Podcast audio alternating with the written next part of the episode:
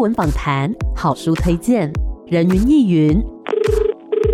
今天谁来云？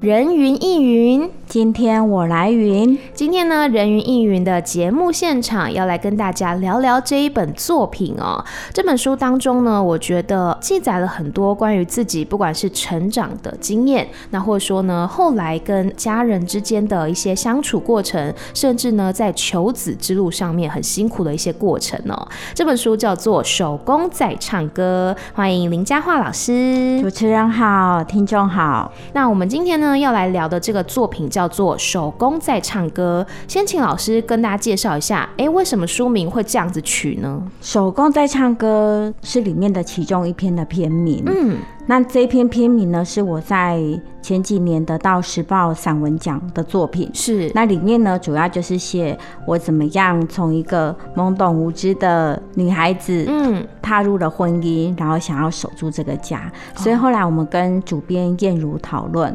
好像整个手工可以贯穿全本的意象，因为手工就是庇护，嗯，那庇护它的谐音就是庇护、保、庇佑、保护。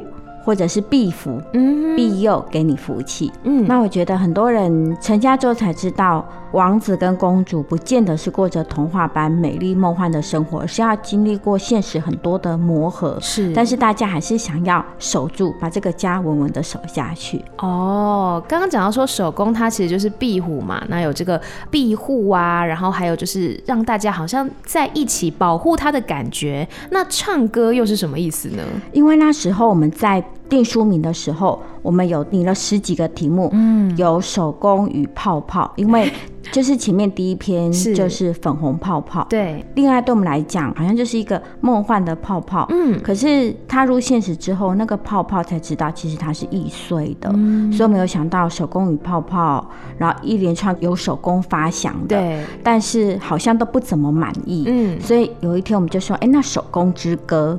但是觉得四个字好像比较严肃，嗯，所以主编就说：“哎，手工在唱歌，好像又有点比较幸福活泼。”是，因为整篇讲不孕求子，好像。怕读者看了会有点沉，沉重，所以我们希望书名能够取一个比较轻快一点。嗯，就是唱歌这件事情，通常是让人家觉得开心，那或者说呢，可以表达自己的心情，对，所以就很像是那种人生之歌的感觉吧。嗯，嗯哼，那这本手工在唱歌，总共花了大概多久的时间创作完成呢？最早最早是在二零零九年，嗯，我那时候是。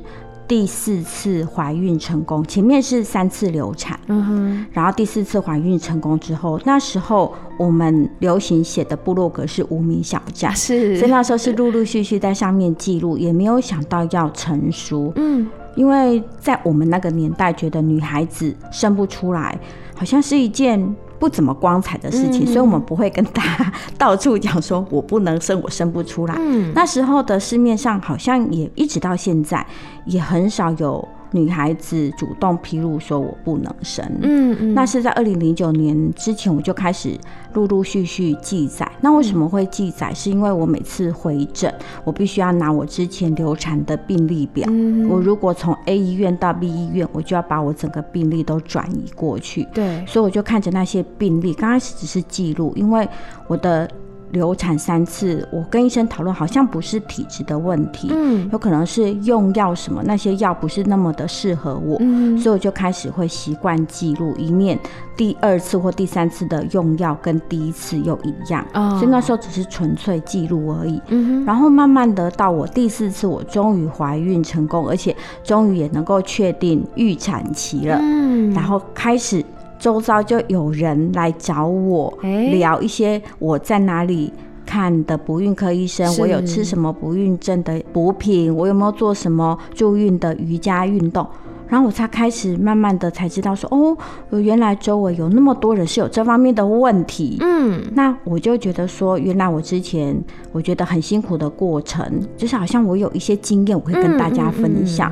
那我做整个八年不孕症治疗的第一年，我就是像无头苍蝇，嗯、所以慢慢的才有想到说，哎、欸，我就慢慢的把我的一些相关的经验把它成熟。嗯哼，这其实是非常难得也很重要的一个心路历程，然后也是旅途的分享啦。我觉得，因为一定有很多人他可能有这样的问题，但是不晓得要找谁咨询，或是有没有人的经验可以参考。那我觉得老师的文字呢，的确是可以鼓。鼓励到他们，嗯，而且这其实是呃其中的一个部分嘛，就是关于求子。那这书中有分成哪一些篇章？那各个篇章又个别记录了什么样的内容呢？这本书总共分四个篇章，第一个篇章就是从我年轻小时候一直到我少女时期，嗯，我的感情观，因为我一直想知道为什么我的感情路走的不是那么顺，嗯，会不会是跟我小时候的养成、原生家庭养成有关？嗯，所以我想去追溯我。感情观的源头是。那第二部分呢，就是写我步入婚姻之后。那第三部分才是写真正的求子的过程。嗯。那最后就是我当了妈妈之后，我发现爸爸妈妈都是非常的不容易。是。那我本来在写这本书的时候，我只有想到，我就是只有记录不孕。可是周遭的好朋友，而且来找我的好朋友不只是女生哦。对。有时候是夫妻一起来，不可能坐下来整个都是聊。不孕嘛，我们就会开始问我的好朋友，你为什么要一直生？有的人就开始会说他是想要生，有的人会说他是被迫要生。那我们就由这个想要或被迫开始讲到。为什么谁逼你生？对，是长辈还是另外一半？我们就开始有不孕这个话题，会讲到夫妻的相处，会讲到感情。嗯，所以是由这个不孕的点，然后扩大成线跟面。是对，因为不会说啊，我今天要生，然后我就直接来生，它总是会有一个脉络嘛。对。那么在这个书中呢，有一篇让我印象蛮深刻的，就是锦囊。嗯、那可不可以请老师介绍一下锦囊这一篇的内容在写什么呢？好，锦囊这一篇就是我。先讲我的人格的养成，就是我妈妈对我是比较高压、比较威权管制，嗯哼，所以我里面有写到一篇量身，就是我妈从小我的穿衣风格是我妈妈决定，嗯，可是慢慢到青春期我就有自己的想法，对，所以我发现我妈妈不但会帮我买好衣服、量我的尺寸，他连我的未来的路、我的另外一半的路，他都帮我量好了，是。可是我妈妈是爱我，我知道她是怕我会。结婚不顺，日后会受苦受难，所以她在我的。交男朋友或感情这方面，他把关的非常的严谨。嗯，所以我周遭的好朋友说，我有这样子的妈妈，我竟然能够结婚，我就说，哦，这个当然是得之不易。然后大家就会问为什么？好，那这个我就讲到，就是在我外婆过世的第二年，我们初二都要回娘家。对、嗯，啊，我娘家是在宜兰，嗯，外婆家就是在大洲，就是三星三星村那边。是，然后就大家坐下来吃饭。然后我就说，哎、欸，我有梦到外婆，哇，我比忙丢阿妈。嗯，哎、啊，我们那时候外婆走的时候，亲戚都没有人梦过她。嗯、所以我这样讲的时候，大家就好像又羡慕，然后有人好奇说，嗯、那你梦到阿妈什么？因为我外婆家是开药铺，嗯，那有一个治疗筋骨酸痛很有名的八针十全跟八珍，哦、我就说阿妈把那个八针的药方放在床头柜。然后我的阿姨就说：“怎么可能？外婆走之后，我们的床头柜全部净空。”嗯，然后我就看着大家，我说：“就是梦而已啊，我欧北软供，我随便讲。嗯”忽然大家就看着我，之后就往外婆的主卧室冲。哎，觉得他们在出来的时候，真的就拿到了一个红色的，像人家那个小孩子出生，我们要包那个金条的那种红色的布囊，里面真的就是外婆的腰包。哦，然后所有的人亲戚都。年夜饭就都围过来，那我妈妈对我比较高压，我跟我妈妈是比较疏离。我妈妈也来问我说，外婆在梦里长什么样子，说什么？因为我妈妈很想念她妈妈，嗯、我就说阿嬷有用明星花露水，嗯、我妈妈就很开心，因为我外婆的明星花露水是我妈妈买的。嗯，那从那之后呢？亲戚就会三不五时打电话串门子，就会问说：“哎、欸，你还梦梦到外婆？”嗯、那我妈妈也会问。然后这时候呢，因为那时候我刚好硕二，我的论文写的不是很顺。嗯，那我就想说，我论文不管我写完，我第二年我都要去结婚，我不要再写 论文了。但是我后来还是有把论文完成。是，那我妈妈就反对，因为我妈妈她希望我就嫁隔壁就好。哦，可是我认识的。男朋友是在台北，嗯，所以我妈妈是反对，而且我妈妈希望我嫁的其实我先生的，我觉得他就是很安分、很认命的。其实他就是电子业，是，但是我妈妈觉得电子业的工作时程太长哦，所以我妈妈她一直反对。嗯，那后来呢，是亲戚说，哎、欸，这外孙女都有梦到外婆，那我男朋友也是外婆生前的时候看过认可的，哦、我妈还有什么不满？嗯、所以亲戚都来游说，就是游说了很久。然后加上我有梦到外婆，是，然后我爸爸又拿去合八字，发现我跟另外一半的八字是合的，嗯，我妈就开始松口，然后就说那就带他回来走一走。可是这件事情的源头呢，都是源自于说谎，因为我没有梦过我外婆。嗯，然后那个药包是怎么回事呢？是我外婆她在我结婚的前一年清明节走的。嗯，她老年的时候有点失智，是，所以她在清明节是四月，她在那一年的初二的时候，她把我叫到床头。嗯，他就给我这一个药包，对，然后他就跟我讲说，他走了之后，我要把他药包放回去，嗯，然后我要跟大家说我有梦到他。嗯，我那时候以为外婆是不是要拿红包给我，拿错了，拿成这个药包，对，我也不以为意。是第二年我论文写不下去，我想结婚，嗯、我妈一直反对的时候，我才想到外婆叮咛，嗯嗯，对，可是自始至终。其实都是一个谎言，是因为我外婆非常知道我妈妈的个性，嗯、也许她早就知道我妈妈会反对，所以我觉得她在我人生当中就是。埋了一个很精彩的伏笔，所以你觉得外婆她是为什么要做这个假托梦的事情呢？嗯，因为我在四岁的时候，我爸爸妈妈没有告诉我接下来要发生什么事，是，所以他们就把我带到外婆家，哦、然后我就在外婆家一住就住了很多年，嗯，那再回来的时候已经是上小学，嗯，所以我小时候我们家有三个小孩，我就一直没有办法。了解为什么我们家不是姐姐去阿妈家，不是弟弟，而是我。嗯，那我在外婆家其实过了一个很辛苦的磨合期，因为外婆家的厕所是用蹲的，嗯，那我们家在镇上比较都会，嗯，是坐的，所以我外婆家我要蹲那个马桶就是茅厕，是是，然后我那阵子我就便秘，哦，然后再来就是我们家是热水器，外婆家是烧一桶水，十几个人冲，要抢在一个小时水不会凉掉的时候去洗，所以。我去外婆家刚开始是非常抗拒，是。那我外婆就是这样跟我一直磨磨磨磨到我跟外婆都习惯之后，我妈妈就说镇上的小学升学率比较好，就把我带回来。哦、那我就跟原生家庭很不合，嗯、所以我跟我外婆是小时候就那个感情的基础。对。然后她也知道我妈妈的个性，嗯，所以她可能早就知道，所以我他就是。在他生前的时候，就在帮我一把。外婆想得很深远呢，就是这个后面的情节哇，每一步都安排得很厉害。那这本书的书名叫做《手工在唱歌》嘛，那当中呢，哎、应该就是那一篇吼，就是呃有讲到说手工吃掉旧皮这件事情。那除了说字面上的意义，就是手工它真的吃掉自己的皮之外，那你觉得这样子的一件事情，对于当时的你而言，有什么样的启示呢？我当初听到爬虫店的老板跟我说，我是跟他说，哎、欸，手工会蜕皮，对，那那个皮可不可以给我？嗯哼，我说手工会把自己的皮吃掉啊。那我那时候是刚结婚嘛，然后有很多的磨合，嗯、再来我是职业妇女，要工作，然后还要。家庭，我那时候又怀孕，我的孕吐长达四个月。嗯，我那时候就觉得有好多事情必须要关关难过，还是要关关过。是，所以那时候才知道，爬虫只要一蜕皮，它就会再长大、再新生。哦，所以那时候我就觉得说，如果我可以把过去一些旧的我，或一些我不是那么接受的旧式的我，把它吃掉，那我是不是也可以在？强壮在心身，我那时候是有这样子想，好棒的概念哦！手工它除了说是守护的功能之外，它也是可以让自己更加的成长、更加茁壮的。嗯、我们先稍微休息一下，待会再继续回到人云亦云。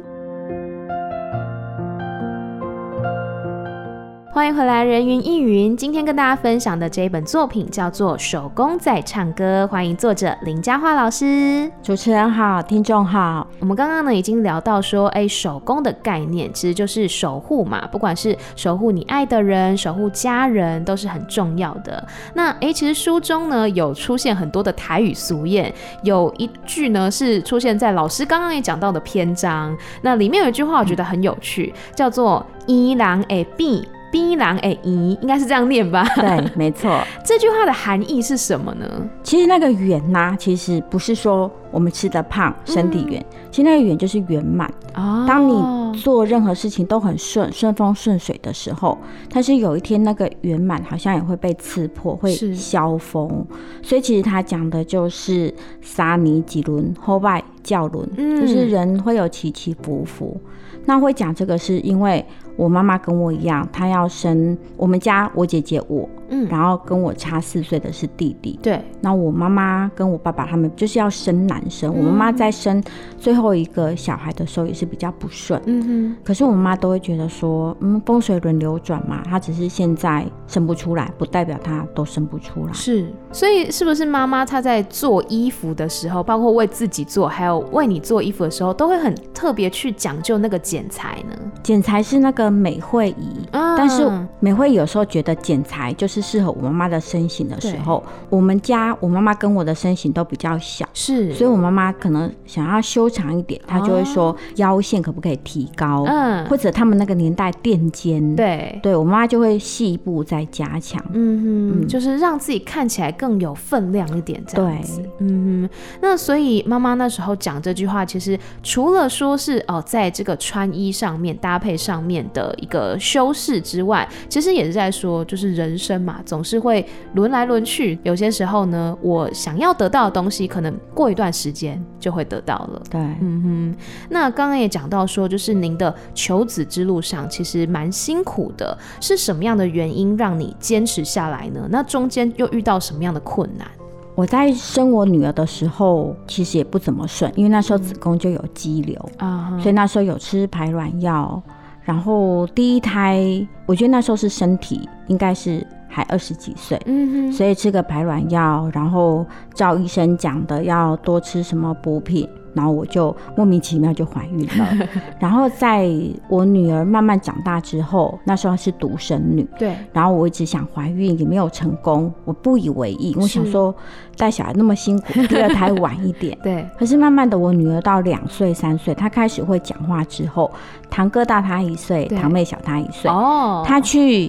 大伯家他就不肯回来，他都会说：“爸爸妈妈，你们回去，家里都没有小孩陪他，他很无聊。不然你们帮我生弟弟或妹妹。”他开始会吵，是他开始会吵之后，我就想说：“哎，真的要帮他生一个伴吗？”可是那时候是一直不成功。对，然后我就去开始去看医生，医生就说我就是不孕症，嗯，然后吃药没有用，要开始打排卵针，嗯，但是一直不顺。那我会一次流产，两次流产。再次做不孕症治疗，是我女儿到五岁的时候，她的生日愿望就是许她想要一个伴来陪她。那时候听了就会有点心酸。嗯嗯。然后那时候台北金华城有一个游乐设施是 Baby Boss，是，就是小孩子可以去里面去扮演，去过各种职业。对，大家都去玩空姐，开那个就是水泥搅拌车。我女儿是进去一个叫保姆间。那保姆间，我觉得那有什么好玩？我女儿是反复的玩，嗯，就她就是一直抱着假娃娃，然后有一张照片是她就很开心的笑。那时候我就觉得，为了她，我我我愿意再试。所以其实这篇很多人都说我就是虽然不孕那么的辛苦，但是我没有什么怨天尤人，因为我会觉得。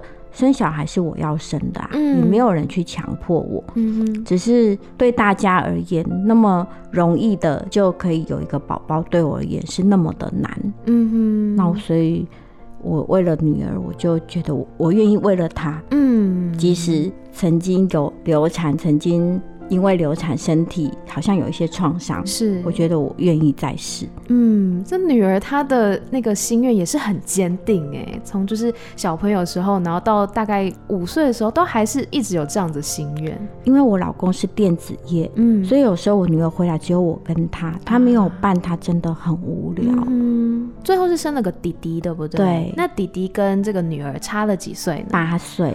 哇。所以中间真的试了很久很久，对，嗯，了解。那么有什么事情是你觉得你在当女儿的时候不了解，或是没有办法感受到，但是为人母之后，你才深刻的体会到说，哦，原来当妈妈是这种心情呢？我妈妈对我是比较权威，嗯，她都觉得小孩子母女之间没有边界。什么叫没有边界呢？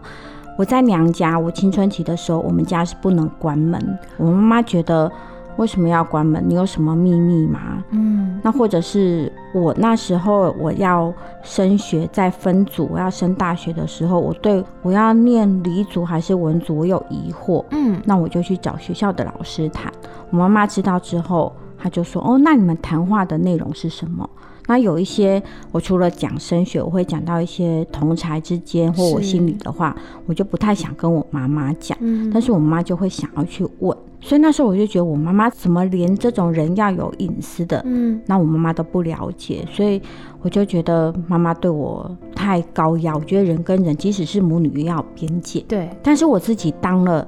妈妈之后，有时候我也希望我女儿告诉我一些她心里的事情，嗯，或者是我会觉得说。今天很冷，你怎么只有穿短袖？但是我女儿觉得很热，是，所以那时候我开始慢慢想到人跟人之间的边界，嗯，那我就会一直跟自己说，我不要是我妈妈的复制品，所以我开始觉得，即使是母女，可能会有一些身体的边界。什么叫身体的边界？有时候我抱我女儿，我女儿比较大拉拉，她会觉得恶心。那我小时候，我妈妈也是这样，她要抱我不肯，因为我是在我外婆家长大。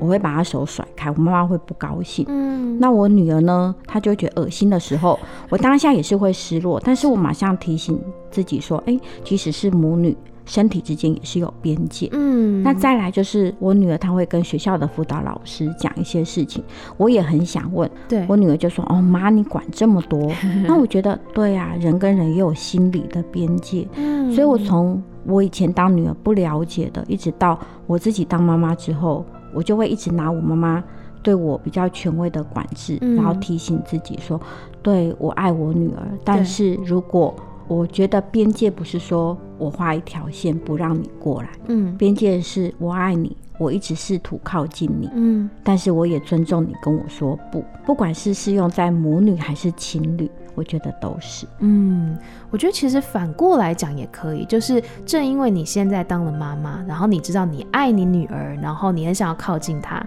也更加了解到说，哦，妈妈那时候这样子对我，其实也是因为她很爱我。对，只是他们那个年代可能没有，或者是我妈妈她没有一个边界的关系，嗯，她觉得母女就是一体。嗯嗯嗯嗯，也是一个很感人的想法，只是说可能在身为女儿啦，身为被关心的那一个人，可能还是会觉得说有一点太压迫的感觉，嗯、还是希望说可以保持一些距离，距离产生美感嘛。嗯嗯哼。那么在书中有很多精彩段落，想要请老师分享一段您想要跟听众朋友们一起分享的内容。嗯，我想要。分享一百一十二页，是就是时光果子这一篇。好，这篇是我后来有去学烘焙，就是蛋糕。啊、是那个时候棒蛋糕呢，是刚烤完之后是干干的不好吃，嗯、要放两三天。对，那我从这篇文章我学到说，哦，有很多事情是要熟成的，有些事播种了得放着。慢慢酝酿，这就是熟成。种子埋入土里，等待发芽。时间植入蛋糕中，静待熟成。它们多少类似，也许与另一人携手共组婚姻也是如此。慢慢磨合，日子就会越过越有味。很多事情呢，一开始可能会觉得啊很酸涩，或是呢有一些苦楚，但是经过时间的酝酿，的确就像这个熟成嘛，它就会越放越有滋味。嗯，所以老师觉得有哪些事情是这样子呢？就是需要一段时间沉淀的。例如酿酒啊，啊酒要越酿，酒越陈越香。嗯，或者是红烧肉、卤肉，嗯，它可能刚卤完，味道都还没有进去。慢慢的，它的味道才会出来，嗯，或者是腌制梅子，对。那我觉得人跟人之间的相处也是，也许我们第一眼看了不怎么合，嗯，但是因为我还不知道你的为人，你还不知道我的处事，嗯，也许慢慢的久了之后，大家彼此都熟了，才知道，我们都说有二见钟情嘛，嗯，有时候第二次或第三次的印象跟第一次印象是不一样的，是，嗯哼。接下来换我要分享，就是我书中想要念的这一段，但我很怕我哭出来，我很怕我会念到落泪。我要念两百四十三页，是《钢铁人》这一篇里面的一段。那天，外婆来电责备妈妈失职，把一个好手好脚的孩子看顾成这样。手术后，我也常对妈妈吼叫。我背上有钢钉，成天穿着铁衣。妈妈经常担心我受伤。真正的钢铁人是妈妈。我与外婆的刺竟穿透不了她的肉身。她应该着一身无形的铁衣吧？讲到这一篇呢，所有的文章都过去了，只有最后两篇还是现在进行式。就是我女儿在十岁的时候。她在小学四年级、三四年级就自己洗澡。那一天呢，她在里面洗很久。嗯，那我要吹头发，我就叫她开门。我说我拿吹风机。嗯，她就一直不肯开。我说我拿吹风机就关门。就我拿吹风机之后，回头要关门，还好我有回头。嗯，回头之后看到我女儿右边的背整个是隆起。我就说你这个身体不太对，妈妈赶快给你挂骨科。嗯，那台大的儿童医院太难挂了，等我们挂到再去看的时候，已经又耽搁了一个月。嗯，那医生当下照 X 光，就说我女儿脊椎侧弯二十三度。哇，那时候她才十岁。那医生一直千叮咛万告诫说，绝对不可以让他的骨头歪到超过四十度，嗯，因为四十度就是脊椎侧弯开刀的临界点。嗯，可是我女儿她的骨头每年每年，我们有做各种的拉单杠，让她的背力，还有那时候就是什么物理治疗，我通通都去问，但是没效。那因为她后来上了国中，她的书包越来越重，嗯，所以她在国二的时候，她的脊椎已经突破了四十度。那医生说要开刀，嗯，那我们就去爬文。那台湾呢，有几率，我忘记是十三分之一还是几，他就是开完刀之后会尿失禁，嗯，还有开完刀之后有终身瘫痪，嗯。那我女儿她才十几岁，我就不敢，我就说再撑撑看，嗯。那那时候是国二，对，慢慢的，因为她国三要会考，嗯，慢慢的她到国三的时候，她跟我讲话就是这样。就是会喘，我说你不舒服，那时候还没有新冠肺炎。我说你怎么了？气喘、支气管炎吗？嗯，因为我们家都有点气喘。嗯，他说不知道，大家去看了小儿科都没事。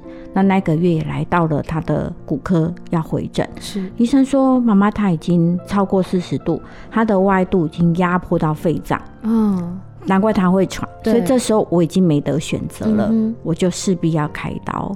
那开刀的话呢，我就我们就是选在他高一，因为他高二在一年就要学测，嗯，所以我们就是在他高一寒假的那一天，一月二十号放寒假，我们就立刻去开刀。嗯，那他开完刀之后，因为他已经歪到四十六度了，嗯，然后在开刀的过程是要在他每个脊椎都会有一个突出的点，我们要在那十七个突出的点。打上十七个螺丝帽，就是那个螺丝，嗯，然后那个螺丝是一个洞，要干嘛呢？就是骨头是两边，对，然后那个洞呢是要穿过铁丝，然后那个铁丝之后用那个杠杆原理这样子慢慢拉。一根一根，一节一节，慢慢把那个骨头扳正。嗯，所以我女儿的背就是有将近五十公分的伤口。嗯，所以我们都戏称她是钢铁人。那当然就是为了缓解她对疼痛的注意力。对。那那时候他在医院的时候，因为很痛，所以他几乎卧床卧了三四个月。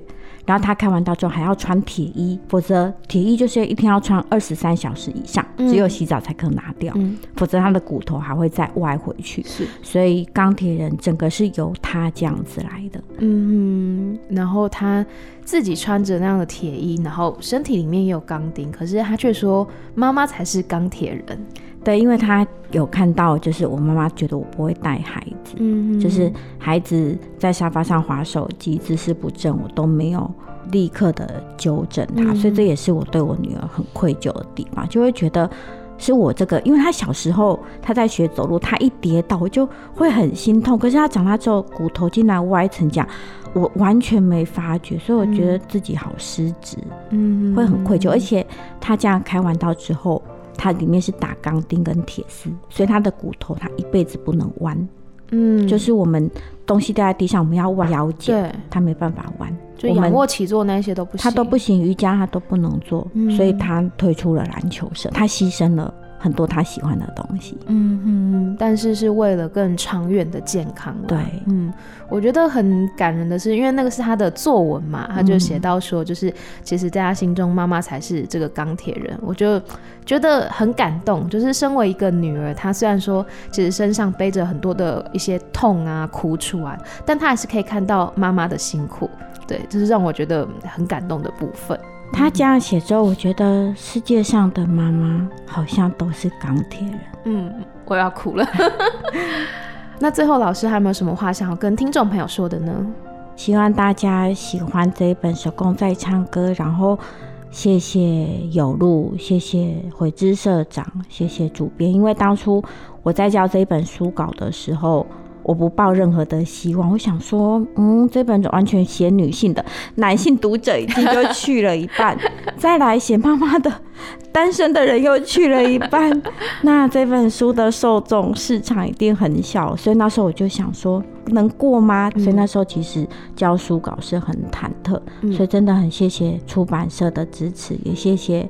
读者的爱护，也谢谢主持人邀我上节目，真的很感动哎！嗯、我从来没有上过节目啊，真的吗？嗯、太好了，希望老师今天有留下一个美好的回忆，有有有，而不是只记得一个爱哭的主持人。没有没有，很棒很棒，谢谢。好，那我们今天呢，非常谢谢林佳华老师，也希望大家后续都可以来支持这本书，叫做《手工仔唱歌》。谢谢老师，谢谢主持人，谢谢听众，谢谢，拜拜。